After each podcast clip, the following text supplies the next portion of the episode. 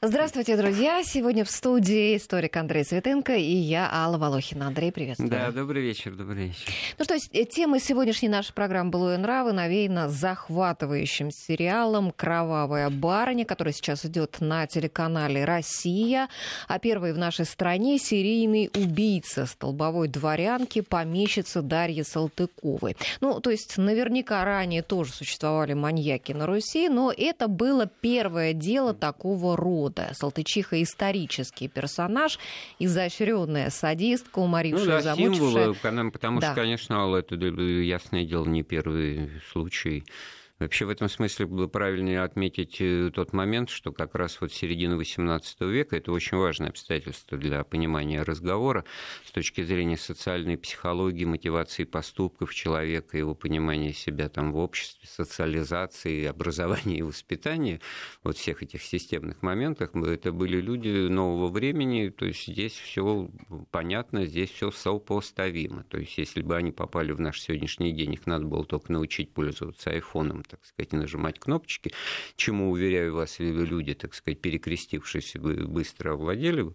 А нам, в свою очередь, оказавшись там, надо было только привыкнуть к отсутствию электричества и тех же самых, значит, средств коммуникации. Так но, все то при, же самое. но при этом, а, при том, что вы говорите, что были люди достаточно уже образованные, но при этом ведь во времена Екатерины власть помещиков над крестьянами была безграничной. Но Она это, достигла высшей точки. Алла, да? Это одно, одно другому не мешает в этом в этом смысле. Ну, а как? Вот я, например, вижу здесь противоречия. Вот крепостных секли розгами, да, ну, приковывали ну, их. Да, там. делали это вполне грамотные люди с высшим образованием. О чем речь? Вы, это делал... Смотри, день сегодняшний то же самое. Делал Суворов, да? Генерал, ну, генералиссимус. Да, тут правильно... Дер... Поэт Державин. А, ну, на ты будем, потому что как бы и по жизни, угу. да? А, значит, э, на самом деле тут э, речь о том, что два поколения непоротых дворян, и мы получаем восстание на Дворцовой площади, значит, декабристов и так далее, и так далее. На Сенатской виноват. Петербурге. Вот те времена, о которых фильм, в те времена, которые жила Салтычиха, и особенно вот ее безрассудство и вообще все эти ужасы, это, так сказать, никаких еще двух поколений непоротых дворян не было. Не было даже еще указа о вольности дворянства, который, в общем-то, открыл шлюзы для того, чтобы в этом деле совершенствоваться в притеснениях в отношении собственных крестьян, потому что еще все так или иначе, значит, дворяне должны были служить в обязательном порядке 50-е годы. А вот в 60-е, 62-го начинается вот этот такой массовый исход дворян в свои родовые гнезда, в свои имения, потому что, получив такую возможность выйти в отставку, многие решили тут же ей воспользоваться, и через 10 лет, в свою очередь, произошло разочарование, начали столь же интенсивно, опять-таки, проситься на службу, потому что источник доходов. У кого получается хозяйствовать, у очень немногих. Да.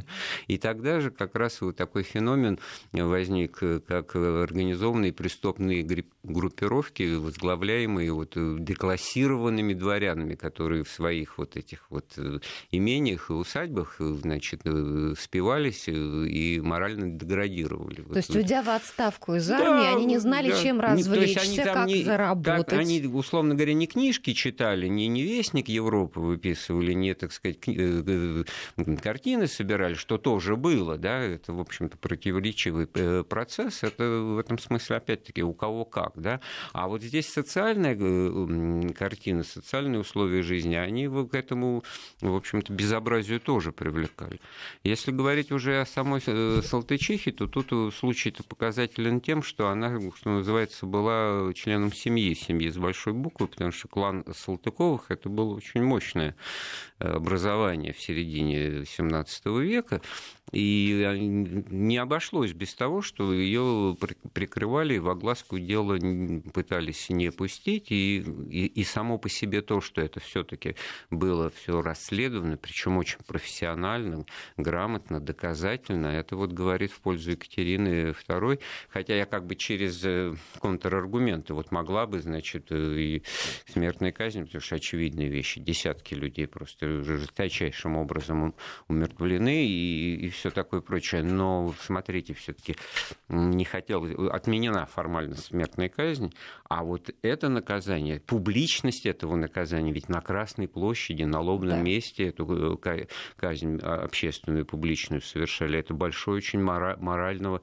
э, значения показатель, эффект вот от этой вот дисквалификации человека и запрета ему вообще именоваться человеком, он, оно, да, исчадие. Расчеловечивание. Расчеловечивание, да, вот это мы просто не отдаем себе в этом отчет, у нас, так сказать, моральный нормы-то немножко так подвинуты, но вот э, санкции за нарушение э, норм морали как реакция общества здесь была продемонстрирована на, на 100%. Это я уже в конец истории забежал, но это важно отметить. Да, да, ну вот о том, как ее покрывали Салтычиху, да, ведь в течение а, многих лет крестьяне пытались жаловаться. И только когда каким-то образом им удалось передать свою жалобу царице, вот только вступившей да, а, на трон Екатерине, только тогда а, началось расследование. А покрывал ведь Салтычиху и ее родственник, который был генерал-губернатором Москвы. Да, да, да. И в этом смысле вот тоже тут, конечно, надо... Я большой там,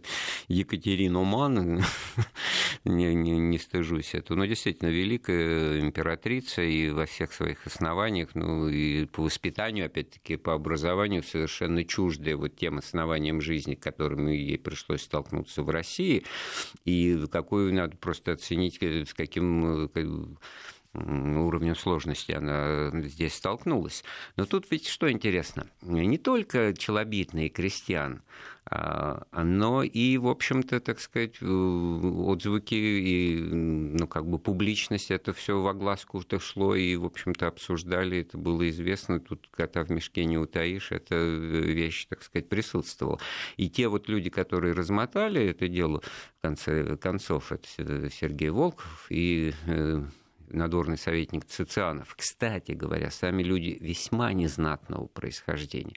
Это вот один из первых примеров того, что как профессионал Тут важно, чтобы человек был э, грамотным специалистом, а не то, что у него там за плечами какие-то родственники, связи, там, значит, и он дворянин и боярин там, в 23-м поколении. Это все уже Петром, эта э, система изрядно, так сказать, э, поломана. Он сделал ставку на выдвижение на личные качества, работает табель о рангах и какой-то, так сказать, маломощный с точки зрения денег и знатности Цицианов. Э, этот род, он тоже графский титул потом значит, обретет.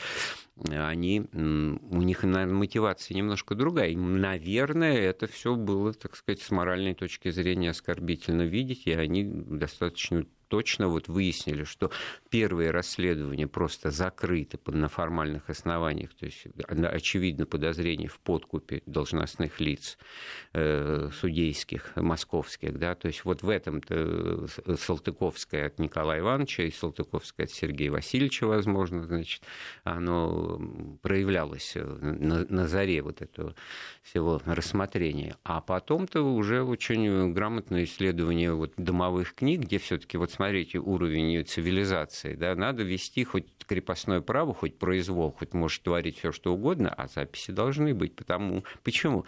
А надо ревизские сказки подавать, подушную подать платить за крестьян. Как ты вот, ну, вот то, что мы знаем по мертвым душам Гоголя, Плюшкин, там, куда люди все разбежались. А может, он их тоже вот такой маньяк весь э, в подвале держит, значит, и истязает. Это все тоже, так сказать, требовало даже вот из этого прагматичного расчета государства получать за это налоги и прочее, там, куда людишки-то делись. Это все, так сказать, не... Но следователи ведь Это наш... не рабство, это владель... владение, так сказать, определенными очевидными экономическими, так сказать, последствиями и результатами, но отнюдь не помыкание, отнюдь не, так сказать, нанесение ущерба.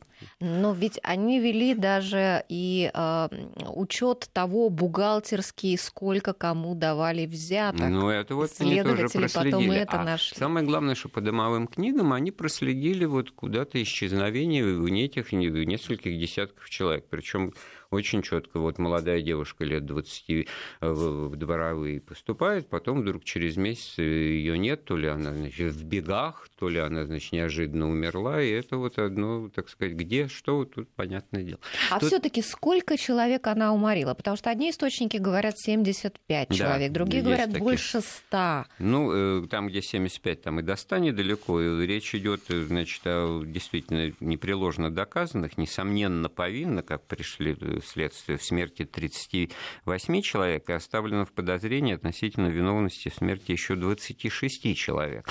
Но, вы знаете, сказать, с точки зрения уголовного права, есть там качество, значит, дел, дел по значит, убийству двух и более человек. Все, дальше уже, так сказать, это, это арифметика, она качеством не прирастает. Это уже, так сказать, серийный э, показатель, это уже не, некое, так сказать, ой по определению.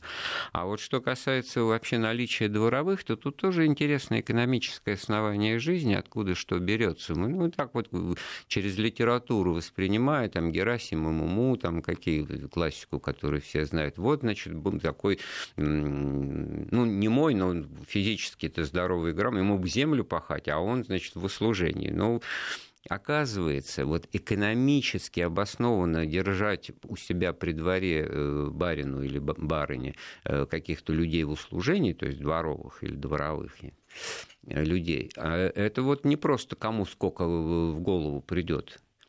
Э, есть э, научно доказанные пропорции.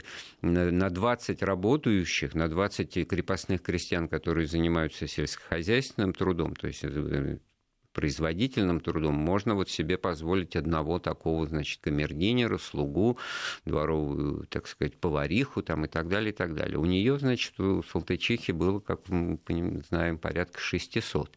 Но это, наверное, не дворовые были, а вообще Нет, вообще, крестьяне. Значит, 600. вот делим на 20, человек 30 она могла одномоментно держать. И, и, и, и в общем, я, конечно, далек от мысли, что она, значит, вот именно так точно, вот как потом историки подсчитают экономической мысли, так сказать, всю эту природу феодальной ренты и всю эту эффективность и самоокупаемость, но факт остается фактом.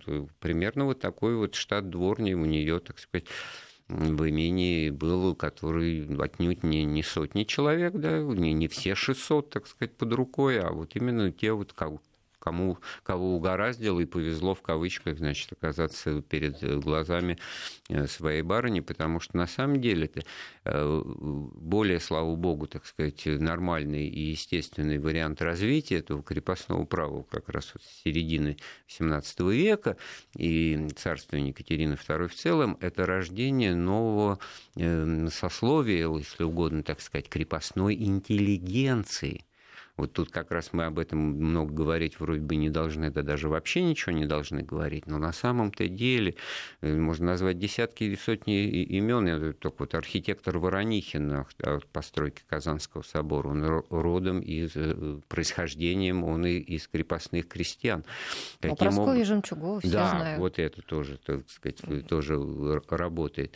И это как раз результат того, что были такие дворяне, были такие бари, были такие люди при деньгах и при вот, возможностях и привилегиях, которые обращали свои интересы и свое свободное время, и свои вообще, так сказать, запросы социальные, интеллектуальные на развитие, на образование, на то, чтобы ехать туда, а ехать, опять-таки, так сказать, для услуг ухода нужен слуга близкий человек. Вот Дживс и Вустер такой на этом месте возникает. Или что-то такое уже, когда Э, ну, это даже еще с петровских времен известно, я уж не буду скучные примеры приводить. Вот в фильме «Араб» э, Петра Великого, там, где Высоцкий играет, там же очень хорошо показано, где Семен Морозов, это, значит, актер, да, играющий, так сказать, столбового дворянина, даже боярина, его послали учиться, он не бельмес, а его слуга, значит, он Быстро как раз и выучился. И это вот, mm-hmm. кстати, очень характерный пример, потому что здесь есть мотив, здесь есть э, э стимул для развития, и, и Петр эти шлюзы, еще раз повторяю, открыл. А вот, кстати, о Петре ты заговорил.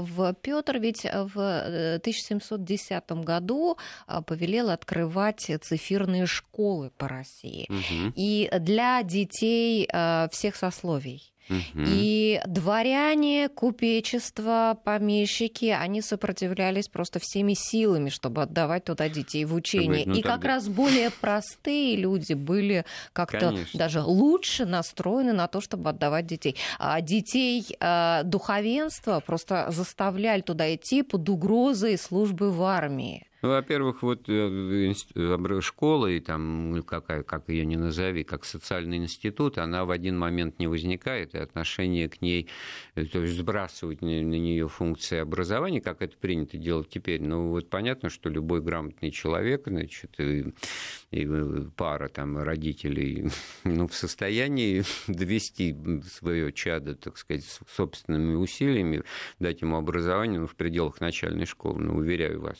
писать, читать, считать там ну, понятно, мы, этим, мы, мы этого не делаем, смотрим. да, мы, вот, а вот сегодняшнее время, оно не в один момент наступило. И если в 1710 году со слезами на, я уточнила, 14, да. там, угу. со слезами на глазах, значит, архаика, патриархальное старое московское боярство, боярство с воплями и забываниями, ой, что это такое, в Лондон, в какой-то Лондон э, детину-то отправляют, деточку, кровиночку на чужую. Ну, это совершенно другие, так сказать, были представления и о том, как и где получать образование и для чего оно нужно. Так даже не то, что в Лондон здесь не хотели здесь, оставаться да. учиться. И Петр же ведь даже запрещал жениться молодым отрокам, ну, это, да, вспомним. Это тоже все Недоросль, это же все оттуда. Тут немножко, тут как бы вот э, к женскому образованию, какой смысл и какие основания вкладывались в это.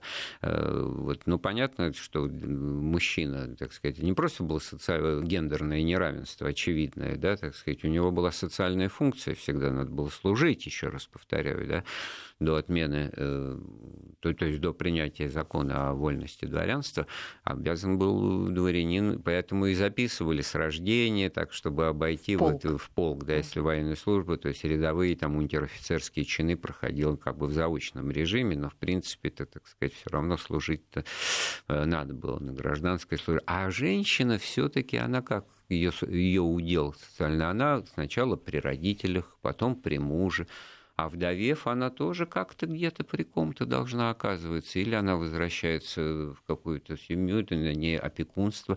И в этом смысле очень интересно... Дедья вот, какие-нибудь, да? Да, ведь? вот очень интересно вот то, то, что тоже всем по другим причинам, так сказать, слово майорат, да, едино наследие. Вот то, что мы знаем по той, по той же английской культуре, литературе и так далее, и так далее. А, это аббатство даунтаун, это все, значит, вот эти проблемы о том, кому завещать, значит, не делится недвижимость, земля, все достается только одному старшему в роду наследнику, и причем там, значит, с вариантами либо по лествичному праву старшему в роду, или по прямой вертикали, значит, э, старшему сыну.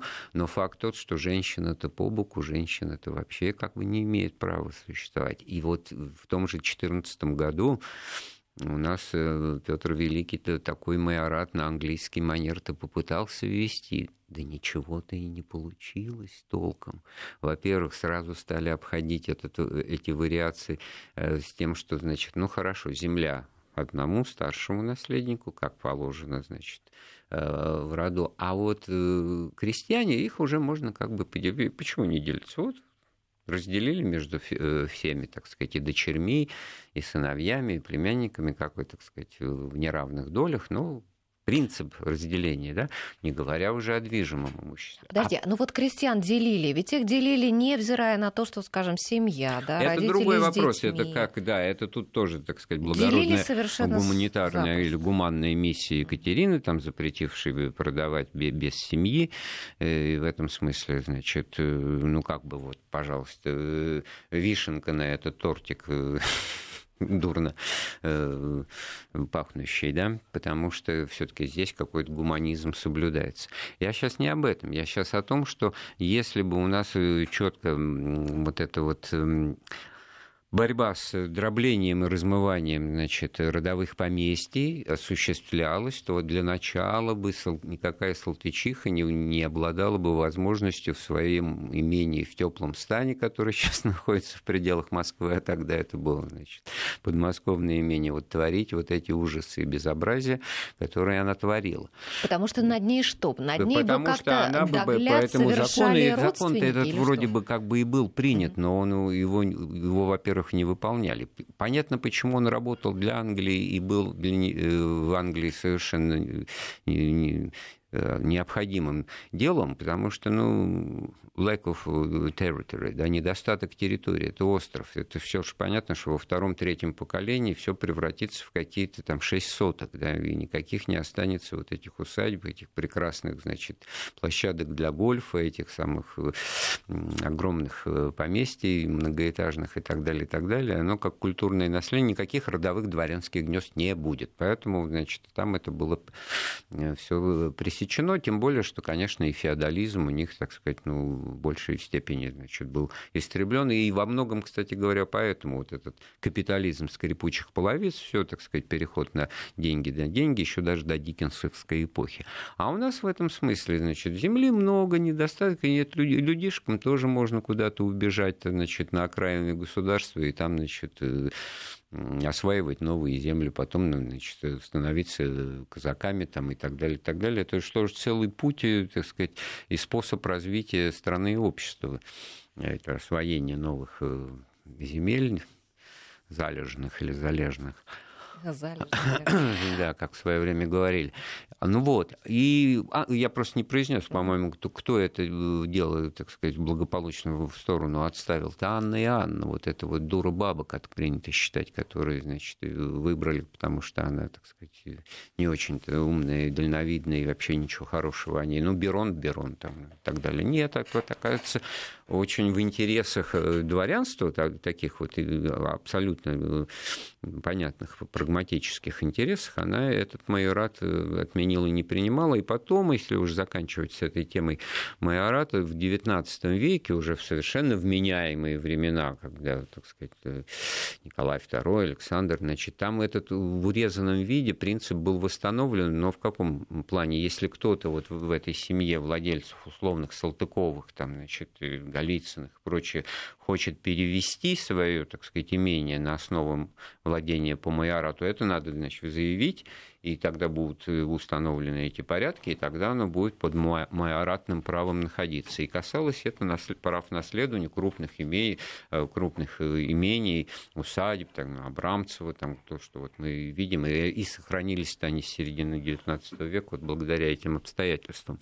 А вот все, что, так сказать, в массе своей помельче, во-первых, только-только эта жизнь-то затевалась, как я уже и говорил, жизнь в деревне, у себя в имении, импульсом для развития которой стал вот указ о вольности дворянства, когда они туда все, так сказать, для, для начала дворяне и потянулись. А вот с точки, э, с точки зрения Салтычихи, ей и ничего другого на роду написано не было. Она при муже жила там, потом оказалась значит, вдовой и вошла в право владения вот таким вот хитрым образом, потому что это все как бы не действует. И, в общем-то, вот а, в данном случае так вот ужасно этим всем распоряжалась. Я напоминаю, друзья, наши контакты. Мы выходим в прямом эфире. Пожалуйста, вы можете задавать свои вопросы на WhatsApp и Viber для ваших бесплатных сообщений. Номер плюс семь девятьсот три сто семьдесят шестьдесят три шестьдесят три и смс-портал пять пять три три. Первым словом пишите «Вести». После небольшой паузы мы вернемся в эфир с Андреем Светенко и продолжим разговор. 20 часов 34 минуты в Москве. Мы продолжаем эфир. Алла Волохина и Андрей Светенко в этой студии. И наши слушатели пишут нам, вот один слушатель пытается нас поправить а, о том, что пишет век Екатерины XVIII, а не 17. Ну, Но у нас это, никто и не говорил про 17 вряд ли, да. Да, мы только упоминали, да, мы только упоминали 1714 э, год, да, а, год, да, когда что Петр... Если 1700, как в пятом классе, да. значит 18 Да. А, вопрос еще от слушателя. Почему в фильме «Сыну Екатерины II» Павел от Салтыкова разве не от внука Петра I, спрашивает Михаил. Да нет, конечно, внук Петра I ни при чем. Если речь идет о Петре II, то он там в 1730 году, в кавычках, благополучно умер, значит, и было ему там всего 15-16 год. Но это ведь, смотрите, какая интересная тема. Вот э, Александр III, император, вот этот бородатый, вот, которым сейчас вспоминают, да, папа последнего русского императора Николая II, когда он в 1881 году вступал на престол после кончины убийства своего, в свою очередь, отца Александра II. Значит, отменившего крепостного Отменившего, права. да, вот к разговору, значит. Да. Много ведь тоже все было под секретом, все вот эти вот вещи, кто от кого и чего, так сказать, на этот счет существовали секретные документы, ну, документы существовали, но при этом, значит, они были недоступны даже вот в бытность вот Александра III великим князем, это все, так сказать, при вступлении во власть. И вот ему, значит, эту шкатулку принесли и сказали, ну что, будем открывать? А ну, как выяснится, значит, что ваш, э, получается, значит, дедушка Павел-то, так сказать, э, незаконно рожденный какой-то, побочный, значит, вот от Салтыкова, этого красавца и там и, и так далее, и так далее. А он говорит, ну ничего, тогда мы русские. А если выяснится, что это все как и представляется по закону, mm-hmm. вот от Петра III, от Петра Федоровича, от императора, которого Екатерина свергла, то бишь его, своего мужа, значит, и вскоре он был убит, ну и тоже говорит, хорошо, тогда мы законные. То есть Кругом все хорошо. Не Здоровый взгляд Здоровый на взгляд на вещи. Когда выяснилось, что, значит, тут ведь, понимаете, в чем дело? Всю жизнь Екатерине II приходилось как-то оправдываться моральной, так сказать, ответственности, вот этот вот грех за душой она это ощущала, что у нее, так сказать, как заняла она престол без достаточных на то оснований, легитимности мало, и все это очевидно. Другое дело, что терпеть вот этого мужа было невозможно, что Петр III это вообще какое-то тоже исчадие на русском троне. Человек упразднил Преображенский приказ первым делом, то есть упразднил контрразведку и разведку спецслужбы разогнал, значит, в церковь не ходил, собирался принять э, закон о том, чтобы, так сказать, у нас и лютеранство, и протестанство, ну, креста на нем нет.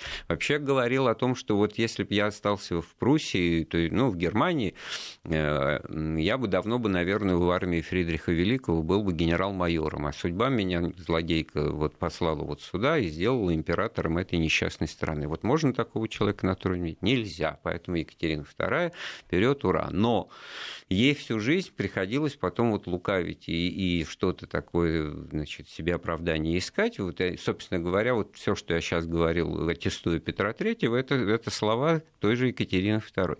И более того, это вообще с точки зрения э, женской этики, как бы этики человеческой, она вот в своих воспоминаниях писала практически открытым текстом, что и вот и Павел правил-то не от него. Это ее, с ее подачи. То есть она, обрушая как бы свою репутацию в обычном, вот с точки зрения моралите плане, исходя из политических соображений, она, значит, и из-под Павла тоже стул, как бы трон, да, этот выбивала, потому что когда Павлу, рожденному в 1754 году, начинало исполняться 18 лет, это канун Пугачевского восстания, и тут тоже все не случайно, почему там Пугачев вдруг начинает, вот Петр обострилось это.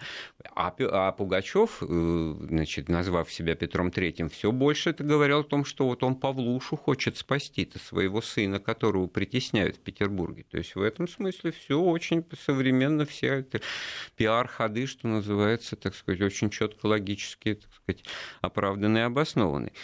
И тут, э, значит, вот... К э, фаворитам. К, к фаворитам Екатерины. Давайте, Екатерины. может быть, вот а, ну, да, вспомним это... фильм, Андрей, потому угу. что а, фильм, конечно, он не следует шаг за шагом ну, конечно, вот по историческим событиям. Сказать, да. да. Там есть, конечно, где-то какие-то художественные Я вот еще просто э, вот в, в развитии этого сюжета, я не случайно вот Павлу, так сказать, в разговор приплел, чей он сын, это же очень важно, потому угу. что если он сын Салтыкова, тогда, значит, ну и идите боком, да, значит, потому что вот Алексей Григорьевич Бобринский, который был легализован, и тоже в фильме показано вот про Екатерину, что вот этот вот мальчик, да, все такое прочее, но никаких прав на престол нет, это все, так сказать, не, не работает, не принято будет, и Екатерина от этого проекта тоже отказывается.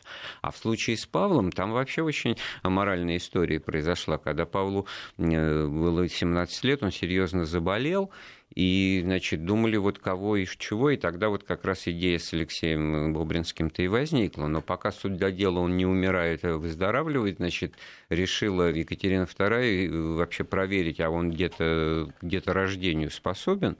И вообще совершенно ну, пошлая, гнусная история к нему, значит, ну, буквально в кровать подложили одну из фрейлин Ушакову, Э, которая от него забеременела и родила в 1972 году ребеночка, мальчика, ну, незаконно рожденный, но факт того, что Павел молодец, значит, вот способен, хотя и вообще казалось, что ни, ничто и никак. Но судьба вот этого э, мальчика, которого назвали Семеном Великим, это великий фамилия у него такая. Его Екатерина... От Ушаковой? От Ушаковой, угу. да. Его вот э, Екатерина II от Ушаковой тоже забрала и воспитывала самостоятельно, держала при себе. То есть у нее явно был вот план еще и такой, как бы легализовать в случае чего вот и, и такую кандидатуру, значит, э, на престол или наследником провозгласить. Потом э, мальчик вырос, и что с ним произошло? Он сделался морским офицером, его отправили служить не куда-нибудь, а в британский флот, ну, по обмену. Вот как раз мы про Англию говорили. И он, значит, в английском флоте служил, и там совершенно другая история. Там это уже Джеймс Кук, какие-то походы морские вот э, к Австралии, там, я не знаю, вот э, в эти острова, Теркс и Кайкос, и в одном из этих походов он пропадает без вести. Ну что значит пропал без вести? Ага, конечно, сейчас пропал. Это тот самый Федор Кузьмич, в которого превратился в старец, вот это все жив, по годам сходится. Понимаете, сколько вот в этом смысле художественного вымысла. А на самом деле очень трагическая, печальная судьба вот этого Семена Великого, который сын императора Павла, и в других-то случаях, то кто там думает, кто его мать? Пожалуйста, так сказать, можно было преимущество иметь, а так пошло все по закону, по церковному браку, это, значит, уже Александр Константин, по возрасту то же самое. Значит, он умер, ему было, 90, ему было 24 года всего, в 94 году. Это Семен, да, Великий? Э, Семен Великий, mm-hmm. это Семен Афанасьевич, у него отчество было другое. Вот. Но это к тому, вот как Екатерина в этом смысле достаточно свободно оперировала всеми и действовала, исходя из каких-то меркантильных Была женщина соображений. без предрассудков. Ну да, а с другой стороны, предрассудки, вот смотрите, противоречие уже к нашему разговору. С одной стороны, челобитный, прием челобитных от крепостных прекращен, и им вообще никуда жаловаться невозможно с 1767 года, а дворянам, наоборот, предоставляется право ссылать значит, в Сибирь, выносить судебные решения, вообще никакого суда, так сказать, произвол полный. Но одновременно-то с этим Екатерина отменяет Э, такое основание многовековое существования вот этой политической полиции, политического сыска и политического, так сказать, преследования за убеждения. Вот эта знаменитая позиция слова и дела государева, которая раньше вот, оно действовало, когда человек выкрикивал слово и дело, вот именно эти фразы, это значит, он что-то знает о готовящемся покушении, о какой-то измене, о наличии какой-то спящей ячейки, там, и современным языком говоря, все, его в обязательном порядке, его, так сказать, выслушивают, записывали, это все снимали показания, увещевали и так далее, и так далее. И жизнь в этом смысле любого дворянина, начиная, так сказать, от великих князей до самых последних, была, что называется, на измене. Потому что в любой момент ты можешь быть вот своими же крестьянами, своими же, да, кем угодно оговорен. И вот Даже с, борясь оговор... с этим, ты понимаешь, чтобы понять, почему вот этот э, прием челобитных, да потому что э, какие доносы, как разберешься, кто склепал что-то, значит, То есть придумал, именно да, поэтому Екатерина счеты, запретила, да. чтобы ей непосредственно да, в руки она запретила, она отменила вот этот институт жалобы. анонимных доносов, да, которые, значит, э, в том числе, так сказать, на своих господ могли крестьяне, значит, насылать и делать. Ну, а что, это же, мы уже сказали, что мозги у людей были такие же, как сейчас, что трудно себе представить дворянина, ой, крепостного Салтычихи, который вместо того, чтобы говорить, вот она нас бьет, истязает, говорит, да, она там про вас такое говорит, она вообще это самая шпионка и так далее, и так далее, и слово и дело государя, все, и Салтычиху в оборот тут же и берут. Но а, э, просят наши слушатели разъяснить все-таки такой момент. Действительно ли фаворит, первый фаворит Екатерины Сергей Салтыков был одновременно и а, любовниц, любовником Салтычихи, и что у них были дети и у царицы, Нет, и у это, наверное, какой-то явный, от одного отца. явный перегиб. Э, это сказать... художественный вымысел, да? Да, вот я тут сейчас про Сергея Васильевича. Ну, человек-то он был, конечно, как э, как мужик того ого-го, но зачем ему было, так сказать, в какой-то факультатив брать с Салтычихой вот этой вот из теплого стана, если человек был, в, ну, в общем-то, в придворных высших, так сказать, слоях вращался и был, что называется, полисемейкером. он был родственником, да, да Салтычихи? Э, ну, дальним каким-то, ну, то, то есть седьмая вода на киселе, потому mm-hmm. что если вот Николай Иванович был дядей его мужа, то это еще дальше, да. Прервемся еще раз на небольшое время. Так, закончили мы на фаворитах Екатерины. Разъяснили мы с Сергеем Салтыковым, как обстояло дело. Можно комментарий да. к этому? Это проблема сценариста жизни, уверяю вас, э, сюжетная и порой гораздо интереснее и неожиданнее, чем вот попытки за книжным, так сказать, э, как столом сидя, значит, что-то сочинить. Вот. Э, поэтому, значит, здесь гораздо интереснее, что вот в «Любовниках» у Салтычихи, после того, как она стала вдовой, был землемер Николай Николай Тютчев. Это дед великого русского поэта Федора Тютчева, сам по себе, значит, происхождением дворянин. То есть в этом смысле вот ее эпилептоидальное э, безумство, безумство вот оно не имело классовых границ и рамок. Подход но, был человеческий. Но получается, Андрей, вот. что мы могли бы и а, не я... знать поэта Тютчева. Ну, наверное, вот, вот я, я же говорю про сюжетность. Видите, как да. вот сюжетность, вот она как бы зацикливается. Да, Тютчева знаем, умом Россию не понять, и вот это вот умом не понять, в том числе и это вот то, о чем мы сегодня говорим, почему-то. Да, да, но что... Салтычиха чуть деда ведь чуть она его не ухлопала. Вот, потому что когда он решил жениться на девице некой Панютиной, то она, значит, уже подговорила, вот э, как хорошо быть крепостным, то с одной стороны безответственность, а с другой стороны, значит, э, участие во всех этих делах подослал наемных убийц, чтобы дом сожгли, убили, а ну, слава крестьян. богу, люди оказались богобоязненные, рассказали, приехали, ну, рассказали, зачем их послали, значит, и эту, об этой угрозу в жизнь не воплотили. А что касается вот этих фаворитов, того же Салтыкова, ну, он вообще там в это время в России его не было, он выполнял там ответственные дипломатические поручения. Ну, и тут как бы опять-таки в защиту Екатерины II, конечно, это совершенно, может быть, и ненужная ей впоследствии эта связь с Салтыковым для начала, но ее привезли в 15-летнем возрасте в Россию, значит выдали замуж за вот этого странного, так сказать, э, человека Петра Федоровича, который к ней никакого интереса, так сказать, не питал и, и не испытывал. Но какие-то супружеские обязанности вот они выполнили в отношении, так сказать, династии. Все-таки Павел, но одно же лицо, тот же характер. Вот что искать Павлу, императору нашему, вот Павлу Первому, какого-то другого отца, кроме вот этого вот кошмарного, на самом деле, его отца Петра э, Третьего. И физиономия одинаковая, и стиль, и поведение, и взбалмошность, и непредсказуемость, и вообще вот эти все тоже излишества всякого рода. То, есть, то есть, получается, вот слушатели уточняют, Павел не был романовской ветви, получается, все таки был. Ну, такая, получается, все таки был, потому что вот этот Петр Третий, Петр Федорович, э, более известный нам в исполнении Емельяна Ивановича Пугачева, да, он кто? Он сын Анны Иоанновны, он сын старшей дочери Петра Первого. I. То есть Петр I это действительно его дедушка.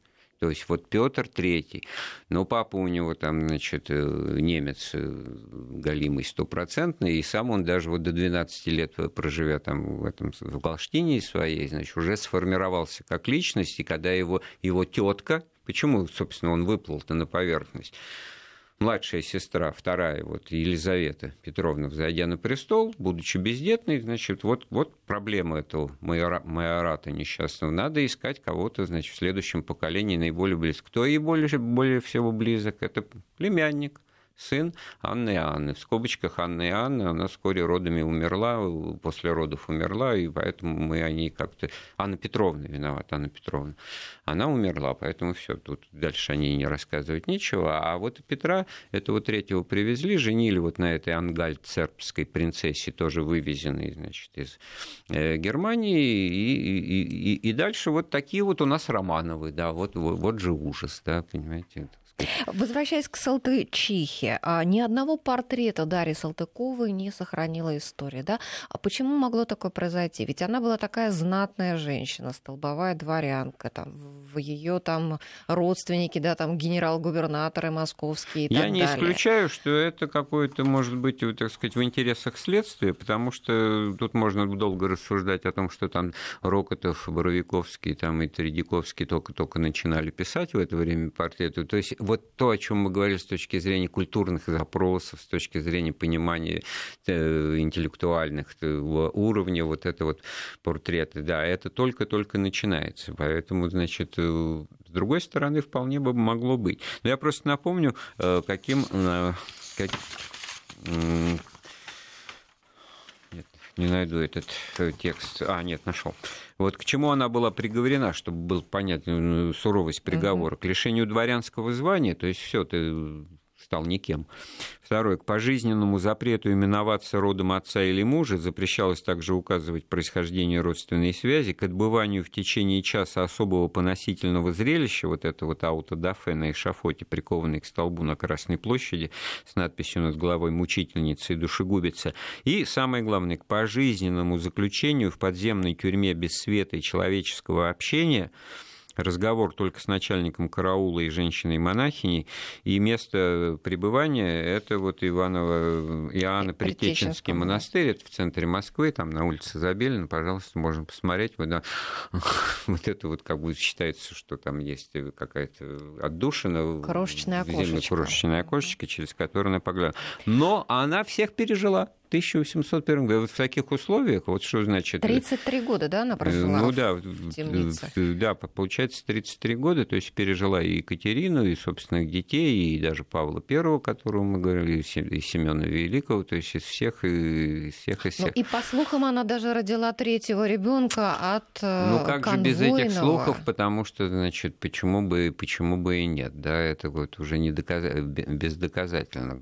Кстати говоря, потом там вообще уже уже была легенда и миф, что это какая-то вот незаконно рожденная дочка вот и Елизаветы Петровны, там от Разумовского, чуть ли не вот этот Тараканова. То есть ну, это вот такое переплетение. Ну, вот мы уже говорили, что Семен Великий, вот этот вот лейтенант английского флота, внук Екатерины II, он, значит, у нас трансформируется в Федора Кузьмича чудесно, так сказать, спасшегося но отнюдь не Александра I, про которого мы в другой бы раз говорили, что да-да-да, это, конечно, Александр I бы стал.